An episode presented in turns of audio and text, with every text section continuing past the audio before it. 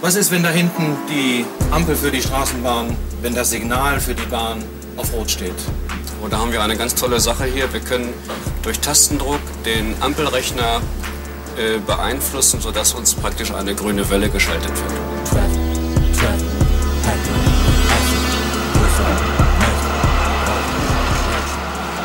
She likes Tech. She likes Tech. Der Tech-Podcast von NDR Info. Ampelhack. Hi und herzlich willkommen bei She Likes Tech. Ich bin Svea Eckert. Schön, dass wir uns wieder hören. Ich spreche in jeder Folge mit einer ausgewählten Expertin aus der Tech-Welt darüber, wie Technologie uns jeden Tag berührt. Vor einigen Wochen hat uns wirklich eine nice Geschichte erreicht, wenn ich das mal so sagen darf. Da meldete sich jemand bei meinem Kollegen Hakan Tandreverde vom Bayerischen Rundfunk und sagte, ja, er könne Ampeln fernsteuern. Konkret grün oder rot erzwingen. Und das fanden wir dann so spannend, dass wir gesagt haben, dem gehen wir mal nach. Und damit sind wir auch schon mittendrin. Autofahrt durch die Stadt. Was passiert jetzt gleich? Was sehen wir da?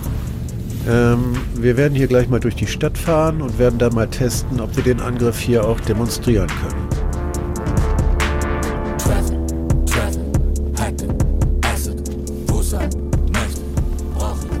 Wir sind in Hannover, es nieselt leicht und draußen ist es schon stockdunkel. Wir sitzen zu viert in einem großen Kombi. Vorne sitzt Stefan, so nenne ich ihn jetzt einfach mal. Seine Stimme haben wir hier nachgesprochen. Denn das, was er macht, ist verboten, gilt als Eingriff in den Straßenverkehr. Das Notebook auf den Knien, daran angeschlossen eine lange Antenne, neben ihm liegt ein Funkgerät. Was ist jetzt das Ziel? Nur noch grün zu bekommen. Wir fahren los circa 40 Kilometer pro Stunde durch die dunkle Stadt. Eine Wohngegend. Vor uns leuchtet eine Ampel. Es ist rot. Ja, es ist rot. Kannst aber fahren, wird gleich grün. Zwei, eins. Es wird grün. Und so geht es weiter. Die meisten Ampeln, an die wir ab jetzt kommen, werden grün. Auf Tastendruck.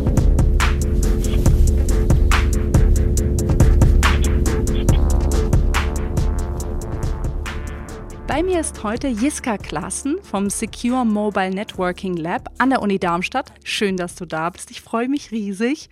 Eine Ampel hast du aber noch nicht gehackt, oder? Nein, noch nicht. Aber ich schaue mir sehr viel an mit äh, Funkkommunikation und habe da natürlich schon ähnliche Systeme gesehen. Ich glaube, als erstes müssen wir einmal den Hack in Ruhe erklären.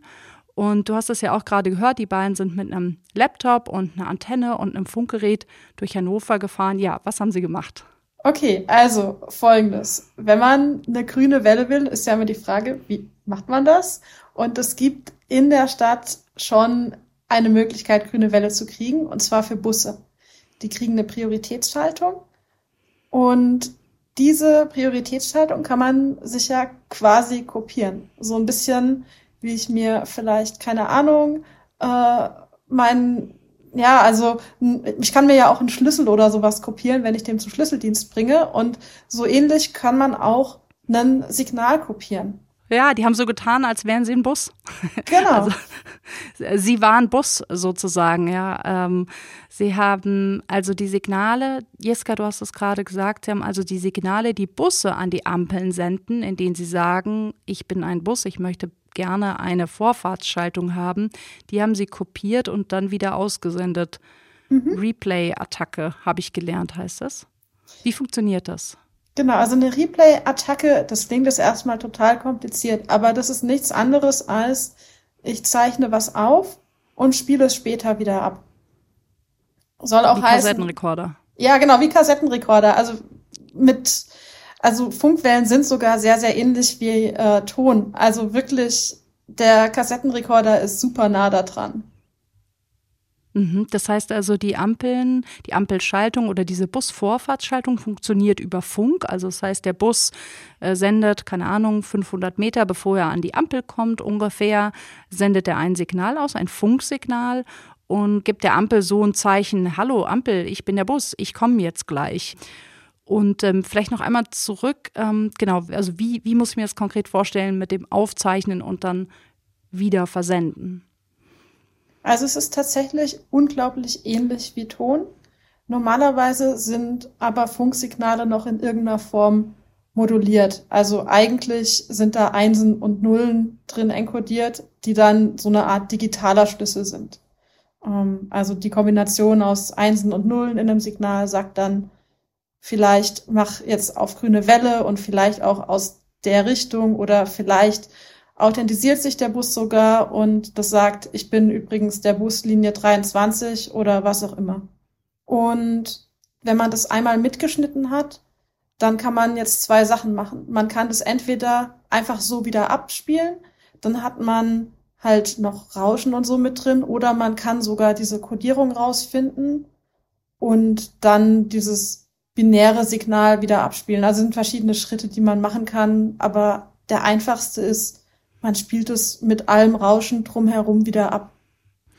Hast du sowas in der Art schon mal gemacht? Also ich kann mir vorstellen, beziehungsweise ich habe sowas in der Art schon mal gesehen vor einigen Jahren. Da hat jemand ähm, Autoschlüssel gehackt und zwar solche Funkschlüssel, mit denen man so bieb bieb das Auto zu und aufmachen kann. Muss zugeben, das war von ein bisschen älteren Autos. Der konnte dieses Signal wenn jemand sein Auto also gedacht hat, er schließt es zu, hat er eben mit dem Schlüssel so ein Signal ausgesendet und der konnte das Signal auffangen und konnte es dann wieder abspielen. Ich glaube, er hat es noch einen Tick verändert, dann konnte er es wieder abspielen und das ähm, Auto ist wie durch ein Wunder aufgegangen. Das haben wir dann auf dem Parkplatz, ich weiß gar nicht, von Kaufland oder so, haben wir dann einen Test gemacht. Es war faszinierend. Die Leute standen echt so davor, so, was? Haben Sie gerade mein Auto aufgeschlossen? Hast du sowas schon mal gemacht, Jiska? Also Autoschlüssel sind tatsächlich super interessant. Ähm, die ganz alten Modelle hatten tatsächlich keine große Sicherheit drin. Also da ging genau das. Ich zeichne heute deinen Autoschlüssel auf, heimlich irgendwie. Ich stehe in der Tiefgarage um die Ecke und schneide das mit. Ähm, die modernen Systeme sind viel, viel, viel anspruchsvoller. Soll heißen, die haben zum einen gegen Replay eine einen, einen ähm, Schutz drin. Das heißt, die machen jedes Mal einen frischen Vorgang, wo die auf beiden Seiten schauen, ähm, dass mit irgendwelchen kryptografischen Schlüsseln alles stimmt. Selbst das wurde gebrochen, weil es gibt nicht nur Replay, also Wiedereinspielangriffe, sondern es gibt auch Relay-Angriffe. Und Stimmt, diese Verlängerungsangriffe. Genau. Und mit diesen Relay-Angriffen habe ich mich schon mal auseinandergesetzt. Und zwar in dieser. Die habe ich auch, ja, nee, erzähl ja? du erst, dann erzähl ich. Hab's ich hab's nur, ich, ich hab's nur einmal von außen gesehen auf einem Überwachungsvideo mhm. ähm, von, einer Tief, von der Garage. Da hatte jemand seinen Autoschlüssel im Flur liegen und die Diebe, die Einbrecher, haben das Auto aus der Garageneinfahrt dann rausgeklaut, weil die quasi dieses Schlüsselsignal irgendwie aufgefangen haben. Aber das darfst du jetzt einmal technisch erklären. Genau. Also was im Prinzip der Schutz bei diesen Schlüsseln ist, also es handelt sich da um Passive Keyless Entry Systeme, soll heißen, wenn ich den Schlüssel in meiner Hosentasche habe oder Handtasche und führe die mit mir mit, dann muss ich nicht jedes Mal in meiner Tasche irgendwie rumkramen, um den Schlüssel zu finden und den Knopf zu drücken, sondern wenn ich am Auto bin, dann geht es automatisch auf. Und die alten Systeme basieren dabei auf entweder Bluetooth oder auch NFC, das kennt man so von Kreditkartenzahlungen zum Beispiel. Und äh, gerade bei diesen NFC-Schlüsseln, also da ist die Reichweite ja nicht so groß eigentlich. Ähm, aber bei dem Relay-Angriff ist dann die Idee, dass man einmal in die Nähe von zum Beispiel dem Haus geht. Also das heißt, ich stelle mich möglichst nah an den Hausflur oder an das Schlafzimmer, wo auch immer ich den Schlüssel vermute und eine zweite Person stellt sich möglichst nah an das Auto und dann ähm, verstärkt man das Signal. Also keine Ahnung, für, wie gesagt, Ton ist sehr ähnlich. Also wenn jemand flüstert, dann macht man aus dem Flüstern quasi einen Schreien. Ja, und dann ist es wieder stark genug am Auto, um das Auto zu öffnen. Und ähm, das ist eben dieser Relay-Angriff. Ich will noch einmal zurück auf diese Replay-Angriffe. Ähm, Gibt es noch mehr, wo wir das im Alltag ähm, sehen können? Ich denke da an so, weiß ich nicht, Anlernen von so einer, wir haben so ein Garagentor bei uns, ähm, äh, was, was man äh, mit, ich glaube, Infrarot öffnen kann. Genau, also das ist nämlich das Ding. Ich glaube, sehr viele, die hier zuhören, haben schon so einen Replay-Angriff selber gemacht, ohne es zu wissen. Also zum Beispiel, wenn ihr so eine Fernsehbedienung habt, die man anlernen kann, dass man irgendwie dann den DVD-Recorder und keine Ahnung was, dass man alle diese Sachen eben als ähm, einzelne Knöpfe in einer Fernbedienung aber kombiniert zum Beispiel. Und dieser Anlernvorgang ist nicht anderes, als man zeichnet ein Signal auf und spielt es dann mit einer anderen Fernbedienung wieder ab. Das gleiche gibt es auch für Garagentoröffner und viele andere Systeme. Also vermutlich haben das viele schon mal gemacht, ohne dass man jetzt sagt, okay, das war jetzt irgendwie gefährlich oder bösartig oder irgendwie ein Eingriff in den Straßenverkehr die beiden, die das gemacht haben, die haben so vor drei, vier Jahren damit angefangen. Ich glaube, das ist ganz wichtig für den Hintergrund zu wissen, dass das jetzt nicht mal so eben irgendwie war. Und, sondern die haben da wirklich lange daran gearbeitet und erst aus Neugier und dann auch, um zu zeigen, dass es da eine Sicherheitslücke gibt. Ähm, Jeska, was treibt einen an, so lange an sowas dran zu bleiben? Also normalerweise ist es so, wenn man irgendwie solche ja, Sachen lösen möchte, dafür gibt es sogenannte CTFs, Capture the Flags. Da kriegt man eben solche Aufgaben und dann gibt es auch Preise und dann kann man sich legal mit sowas auseinandersetzen. Aber für viele fehlt da so ein bisschen der, ja, das Adrenalin. Ne? Man schaut sich halt was an, ja, man, man weiß, es gibt eine Lösung ähm, und das ist auch schön, da zu knobeln und man lernt was. Aber wenn ich jetzt irgendwie meinen Freunden erzähle, so, ja, ich weiß, irgendwie hier CTF zweiter Platz und sagen, ja, okay, keine Ahnung, ja. Und wenn ich halt hergehe und sag, hey, hier, ich habe für mein Auto jetzt irgendwie, wenn ich da mir noch ein bisschen Hardware für 200 Euro reinstelle, kriege ich alle Ampeln auf grün, guck mal. Äh, das ist halt schon was. Da denkt man irgendwie so, hey, cool, ich habe jetzt was geschafft. Ist aber auch die Gefahr, dass man dann halt eben genau dieses Problem hat, was jetzt auch die Forscher, die das gemacht haben, haben, nämlich man kann eigentlich gar nicht legal drüber reden. Man hat ja eine Straftat begangen. Möglich war das Ganze ja, weil das ein äh, altes System, sage ich mal in Anführungszeichen, ist. Ähm, alt, weil es nämlich aus den 80er Jahren ist und das war damals, kann man wohl so sagen, echt der, der heiße neue Scheiß. Da habe ich sogar ein kleines Werbevideo aus den 80ern gefunden aus Hannover. Wer erfolgreich sein will gegen die übermächtige Konkurrenz des Automobils, muss Ideen haben. Ein Werbefilm von 1984. Grüne Straßenbahnen und Busse fahren durchs beschauliche Hannover. Riesenbrillen, Fukuhila, Karohosen. Richard Weizsäcker wird Bundespräsident. Steve Jobs präsentiert den ersten Mac.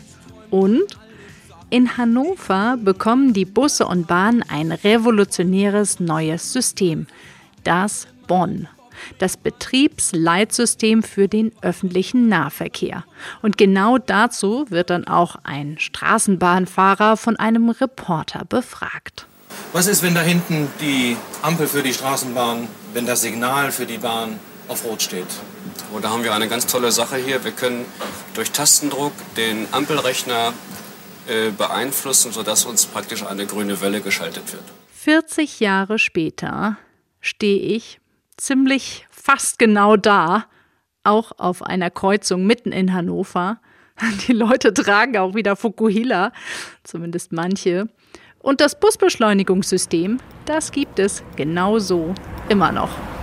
In diesem kleinen grauen Kästchen da ist der Empfänger für das Signal, was die Busse aussenden. Da hinten kommt jetzt wieder ein Bus und die Ampel ist tatsächlich rot. Der Bus kommt, mal gucken. So, Bus kommt, ist grün. Zack, hat funktioniert. Also System. Es funktioniert wirklich noch genau so wie vor 40 Jahren, also wie 1984, als man sich das Ganze ausgedacht hat. Und das basiert auf Analogfunk. Funk haben wir ja eben schon verraten, aber Analogfunk, ich hätte jetzt gedacht, das wird heute alles digital gemacht, wird es aber nicht. Lass uns einmal kurz erklären, Analogfunk versus Digitalfunk, wie funktioniert was? Ja, letztendlich wird in beiden Fällen eine Welle wieder ausgesendet. Ähm, und ja, also ich würde eher sagen, was, also analog versus digital ist gar nicht mal der große Sicherheitsunterschied an der Stelle. sondern mhm. was eigentlich das Problem ist, ist, dass bei diesen alten Systemen, also in den 80ern, um ein drahtloses Signal zu senden, war es super, super aufwendig, das zu machen. Da musste ich Hunderte von Tausenden von Euros investieren, um so einen, oder D-Mark noch damals, ne, investieren, um, um sowas umzusetzen. Das heißt, dass irgendwie ein Studierender mit zu viel Zeit hergeht und sagt, hey, heute hacke ich Ampeln, ähm, das wäre nicht passiert. Und heutzutage gibt es sogenannte Software-Defined Radios und mit denen kann man im Prinzip alle Signale aussenden ähm, können, nicht dürfen. Also können ist das eine. Äh, dürfen tut man das ohne Lizenz nur auf bestimmten Frequenzen und die Bundesnetzagentur teilt es ein und gibt einem da Erlaubnisse für das, was man eben machen darf. Und mit diesen. Vielleicht noch einmal ja. kurz zum Software-Defined Radio. Nicht, nicht, dass jemand ähm, denkt, er müsste da irgendwie, weiß ich nicht, zum Drogenhändler gehen oder so. Also die gibt es bei, bei Amazon ne? Mhm. und bei Ali Baba Shop und so. Die kann man sich bestellen. Also das ähm, dieses Gerät, also Software Defined Radio, ähm, das Gerät an sich ist, ist ja nicht strafbar, sondern da geht es ja tatsächlich dann um das Senden und Empfangen dieser ganz besonderen bestimmten Frequenzen. Genau. Und so ein Software-Defined Radio ist nicht teuer. Also es gibt wirklich gute schon im Bereich um die 200 Euro. Teilweise gibt es sogar noch günstigere. Das kommt jetzt einfach ein bisschen drauf an, was man jetzt eigentlich senden möchte, in welchem Frequenzbereich. Ähm, und damit kann man jetzt eben beliebige Signale aussenden. Und damit hat sich das Angreifermodell geändert. Also früher war einfach schon die Tatsache, dass man ein drahtloses Signal, ein Funksignal senden muss, ein Sicherheitsmerkmal. Und heutzutage gehe ich eben her und kaufe mir im Internet für 200 Euro so eine kleine Kiste, ist keine Ahnung, die sind wirklich nicht groß, so groß wie vielleicht zwei, drei Handys, ja. Ähm, und kann damit alles senden. Vielleicht auch nochmal zur Klärung ganz gut oder wichtig, dass man mit diesem Ampelhack zunächst einmal nur ganz begrenzt Einfluss ne nehmen kann, nämlich genau auf die Kreuzung bzw. auf die Ampelanlage, die quasi direkt vor einem ist. Ne? Aber andererseits will natürlich auch nicht verheimlichen, es kommt auch darauf an, wie stark die Antenne ist und wo man draufsteht. Ja, oder natürlich, wenn ich mir jetzt irgendwie so einen, also früher waren die ja günstig vor der Chipkrise, so einen Stapel Raspberry Pis kaufe oder irgendwas anderes. Es stellt, es, es äh, hindert mich ja niemand daran, mir zehn Software-Defined Radios und zehn Raspberry Pis zu kaufen und das in der Stadt aufzustellen. Es fällt dann natürlich nur irgendwann auf. Und ich glaube, das ist dann auch der Moment, wenn sowas passieren würde, wo sich dann auch die Hersteller mal damit auseinandersetzen. Ähm, ich glaube nämlich, das Problem ist, dass, also es geht ja eigentlich nur um eine Prioritätsschaltung an den Ampeln. Und wenn man jetzt dann den Leuten sagt, hey, das ist unsicher, das ist ziemlich teuer. Die müssen ja dieses Ampelsystem aus den 80ern dann in mehreren Städten austauschen. Und dadurch, dass es noch keine Software ist, können die auch nicht hergehen und sagen, hier ist ein Update, das spielt ihr ein, sondern da muss man wirklich die Hardware ersetzen. Das wird teuer. Und solange das niemand angreift, und man darf es ja auch nicht angreifen, äh, wird da, glaube ich, nicht viel passieren.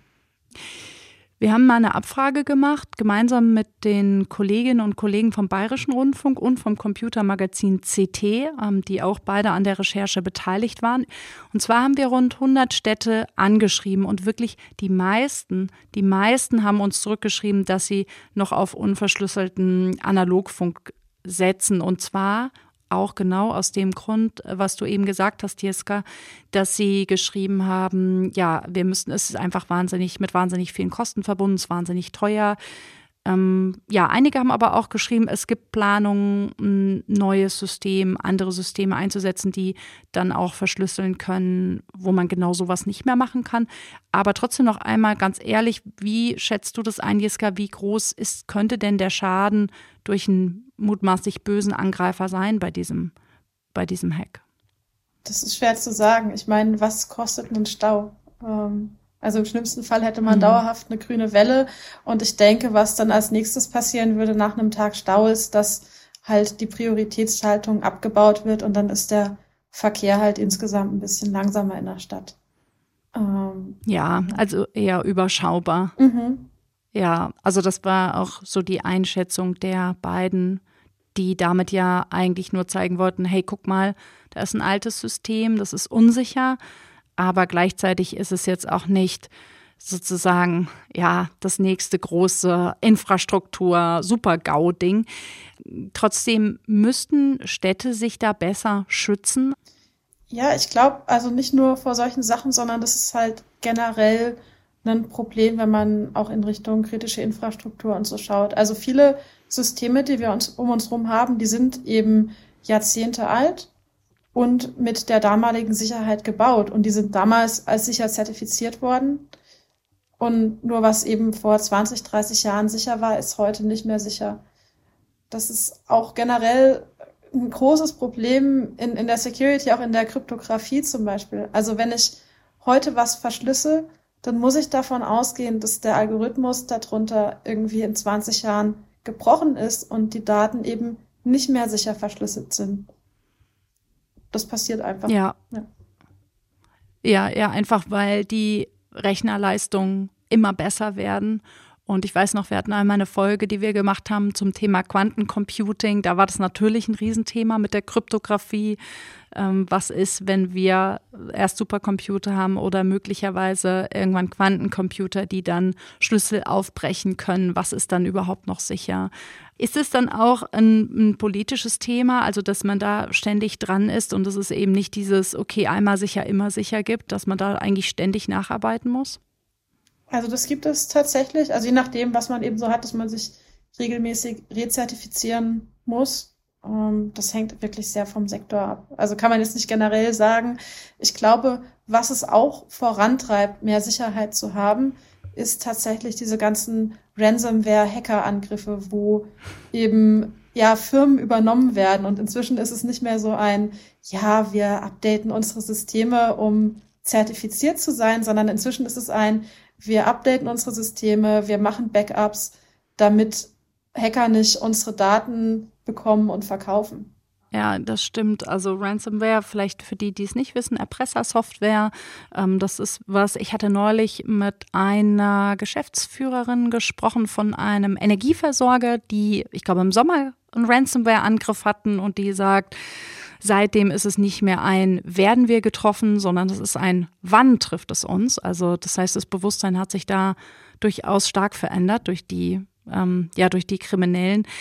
Und ich finde es auch nochmal interessant, ich glaube auch wichtig an der Stelle zu unterscheiden, Ransomware ist ja, ja gut, es gibt auch Staaten, die das machen, aber trotzdem eher so davon getrieben, auch Geld zu verdienen, während jetzt so Angriffen von kritischer Infrastruktur, Stichwort Glasfaserkabel bei der Bahn, äh, dann eher ein Thema ist, wo auch ja Staaten ein Interesse haben, die ja auch noch mal mit anderen Ressourcen dann arbeiten können. Mhm. Das sind halt sehr unterschiedliche Motivationen und auch sehr unterschiedliche Fähigkeiten. Also ich glaube, bei Ransomware, äh, Ransomware ist es eben eher so ein, das sind eben organisierte Verbrecherbanden, die schauen, wo ist wie viel zu holen, die gucken eben, wie viel Geld können sie für die Daten verlangen und wenn sich das nicht lohnt, dann also ja, machen die einfach eine Kosten-Nutzen-Abwägung, wohingegen bei genau solchen ja politisch motivierten Taten da spielt Geld teilweise keine Rolle mehr. Also je nachdem, keine Ahnung, wenn wenn jetzt tatsächlich zum Beispiel Krieg ist und jemand sagt, okay, wir wollen das angreifen, dann kann es eben sein, dass plötzlich Dinge möglich werden, weil da einfach Ressourcen reingesteckt werden, die man sonst nicht aufbringen würde. Was ich noch spannend fand, vielleicht als letzter Aspekt, wir haben ja Krieg in der Ukraine und ähm, habe ja auch, also wir haben auch eine Folge dazu gemacht, Cyberwar in der Ukraine, um mal zu gucken, ähm, was passiert da eigentlich? Und da ist am Anfang relativ viel passiert. Also ich weiß nicht, ein paar erinnern sich ja vielleicht noch an die ähm, Windkraftanlagen, deren Fernwartung kurzzeitig äh, ausgefallen war.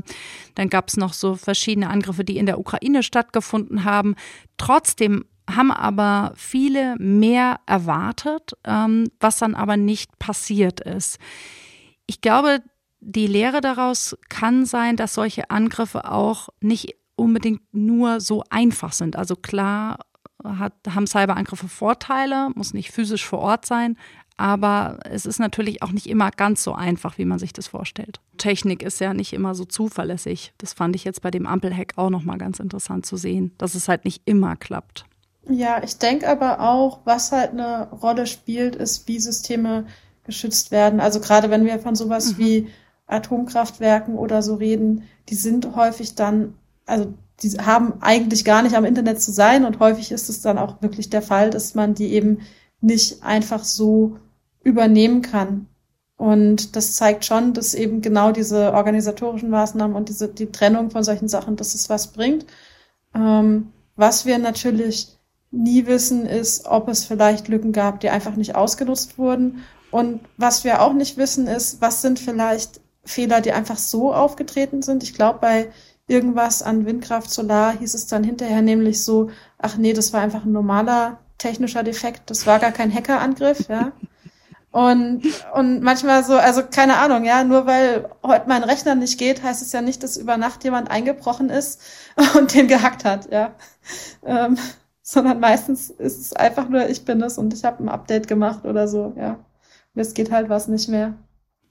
Was ich mich da noch gefragt habe, da kommen wir vielleicht nochmal auf das Thema, dass nicht alles funktioniert die haben mich ja einmal mitgenommen und wir sind immer ein Stück auch durch die Stadt gefahren und man stellt sich das natürlich so vor, dass man dann, wir sind auf einer Buslinie gefahren und man stellt sich das wirklich so vor, dass dann bei jeder Ampel das Signal umgesprungen ist. Das war natürlich dann nicht so. Also ich würde sagen, von, keine Ahnung, acht oder zehn Ampeln haben wir vielleicht, weiß ich nicht, fünf, sechs haben wir erwischt.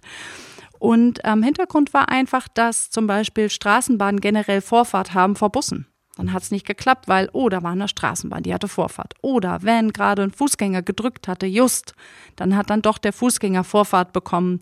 Oder wenn Fußgänger auf der Fahrbahn waren, dann brauchen die natürlich eine gewisse Räumphase. Oder ähm, ja, es hat nicht geklappt und wir wussten nicht, warum, warum, es nicht geklappt hat. Und das fand ich auch nochmal ganz spannend, weil man gesehen hat, dass es halt auch nicht so 100% zuverlässig ist, ne? Mit dem also zum einen mit dem Hacken, aber zum anderen auch mit den Funkwellen. Ja, also ich glaube, eine Sache ist eben so ein bisschen die, die Reichweite und dass man auch Rauschen hat auf Funksignalen. Jetzt hast du gesagt, er hatte da so ein Klacken gehört, auch als Bestätigung, äh, dass das Signal an der Ampelschaltung ankam. Das heißt, dann weiß man zumindest mal sicher, es kam an. Und danach spielen dann aber diese ganzen anderen Sachen rein, wie du schon sagtest. Das ist ja nur eine Prioritätsschaltung und es ist kein stellen wir jetzt sofort die Ampel auf grün. Und das ist auch der Grund, warum es eben nicht so gefährlich ist. Genau, ähm, stimmt. Das hatte ich die nämlich auch gefragt. Ich habe auch gesagt, ja, könnt ihr dauerhaft grün oder dauerhaft rot schalten an einer Kreuzung? Und dann sagten sie auch, nee, nee, da gibt es so eine Maximalschaltung. Also man kann so und so lange, eine Grünphase kann so und so lange andauern. Ich glaube, es waren vier Minuten, meine ich. Und nach vier Minuten wird das einfach durchbrochen und da gibt es dann so einen Automatismus, der eben dann, ja, da, so dass dann einfach, einfach die nächste Phase dann eingeläutet wird. Das heißt, da gibt es schon ein paar Schutzmechanismen, die so eine ja, Verkehrskreuzung auch hat. Das fand ich auch ganz beruhigend eigentlich zu wissen, mhm. dass, äh, dass es jetzt, äh, genau das, und man konnte zum Beispiel auch nicht, dass jetzt man denkt, dass man von dort aus in einen Verkehrsleitrechner oder so eingreifen kann. Das ist natürlich also auch Quatsch, weil wir reden ja über die Funkwellen, die zwischen Bus und Ampel ausgetauscht werden. Also da gibt es keine Connection in, in die Zentrale rein oder so. Gibt es irgendein Gadget oder sowas oder irgendwas, was du empfehlen kannst, was man mal ausprobieren sollte, wenn man Lust hat, mal eine eigene Replay-Attacke zu machen? Gibt es irgendwas, was ihr an der Uni macht? Also, was wir an der Uni machen, wir haben tatsächlich zwei Vorlesungen. Ähm, FISEC, das ist Wireless Physical Layer Security, und äh, CRICOM, da geht es so um Kommunikation und Krisenkommunikation. Und bei beiden haben wir tatsächlich Übungen so mit Software-Defined Radios. Und da dürfen die Studis auch Projekte machen. Also das heißt, die bekommen dann, wenn sie eine gute Projektidee haben, sogar so einen HackRF mit und können sich das, also müssen sich das eben nicht kaufen, sondern können mal was ausprobieren. Und vielleicht gibt es ja auch jemanden, der zuhört. Also HackRF ist ziemlich gut. Es gibt aber auch eine Menge andere ähnliche Software-Defined Radios. Ähm, und dann eben kann man damit natürlich alles Mögliche aufzeichnen, aber es empfiehlt sich, mal bei den Funkamateuren reinzuschauen. Also gerade im Amateurfunk ist es nämlich so, äh, die beschäftigen sich eben mit auch Funk erstmal, aber wenn man eine Amateurfunklizenz hat, dann darf man auch auf diversen Frequenzen senden und hören. Dadurch wird es also ein Stück weit legaler. Natürlich weiß man dadurch dann auch, was man alles nicht darf und kann vielleicht eher belangt werden, wenn man was macht, was man nicht dürfte. Aber also Unwissenheit schützt ja vor Strafe nicht. Also insofern, wenn jemand eben begeistert ist für solche Signale, dann genau besorgt euch einen, einen Hacker-F, macht eine Amateurfunklizenz und ja, kann man viel Spaß mit haben. Super, danke. Schick mir die Links nachher zu, zu mhm. den, wenn du irgendwas hast an ja, Infos oder so, dann könnte ich die nämlich in die Show Notes packen. Und dann würde ich sagen, ich hoffe, ihr habt den Ampel-Hack ein bisschen besser verstanden und vielleicht sogar Lust selber mal was auszuprobieren. Natürlich nicht mit Ampeln, sondern eher so mit Lichtschaltern oder Garagentoröffnern oder Infrarotfunkfernbedienungen am Fernseher. Und dann sage ich, schön, dass du da warst, Jeska. Und ja, nicht bis in zwei Jahren, sondern hoffentlich bald mal wieder. Ja, danke für die Einladung. Und ja, mach's gut. Das war's für diese Woche mit She Likes Tech. Schön, dass ihr zugehört habt. Wenn euch meine Themen gefallen, tut mir einen Gefallen, drückt auf den Abo-Knopf, dann verpasst ihr keine weitere Folge und empfehlt ähm, She Likes Tech euren Freunden oder Freundinnen. Schreibt mir, schreibt mir in die Kommentare auf eurem Podcast-Player, da freue ich mich auch drüber. Oder eine E-Mail an shelikestech.ndr.de. Bis bald. Tschüss, macht's gut. Ein NDR Info Podcast von Svea Eckert, produziert von Marco Pauli, Redaktion Nils Kinkel. She Likes Tech. Der Tech Podcast von NDR Info.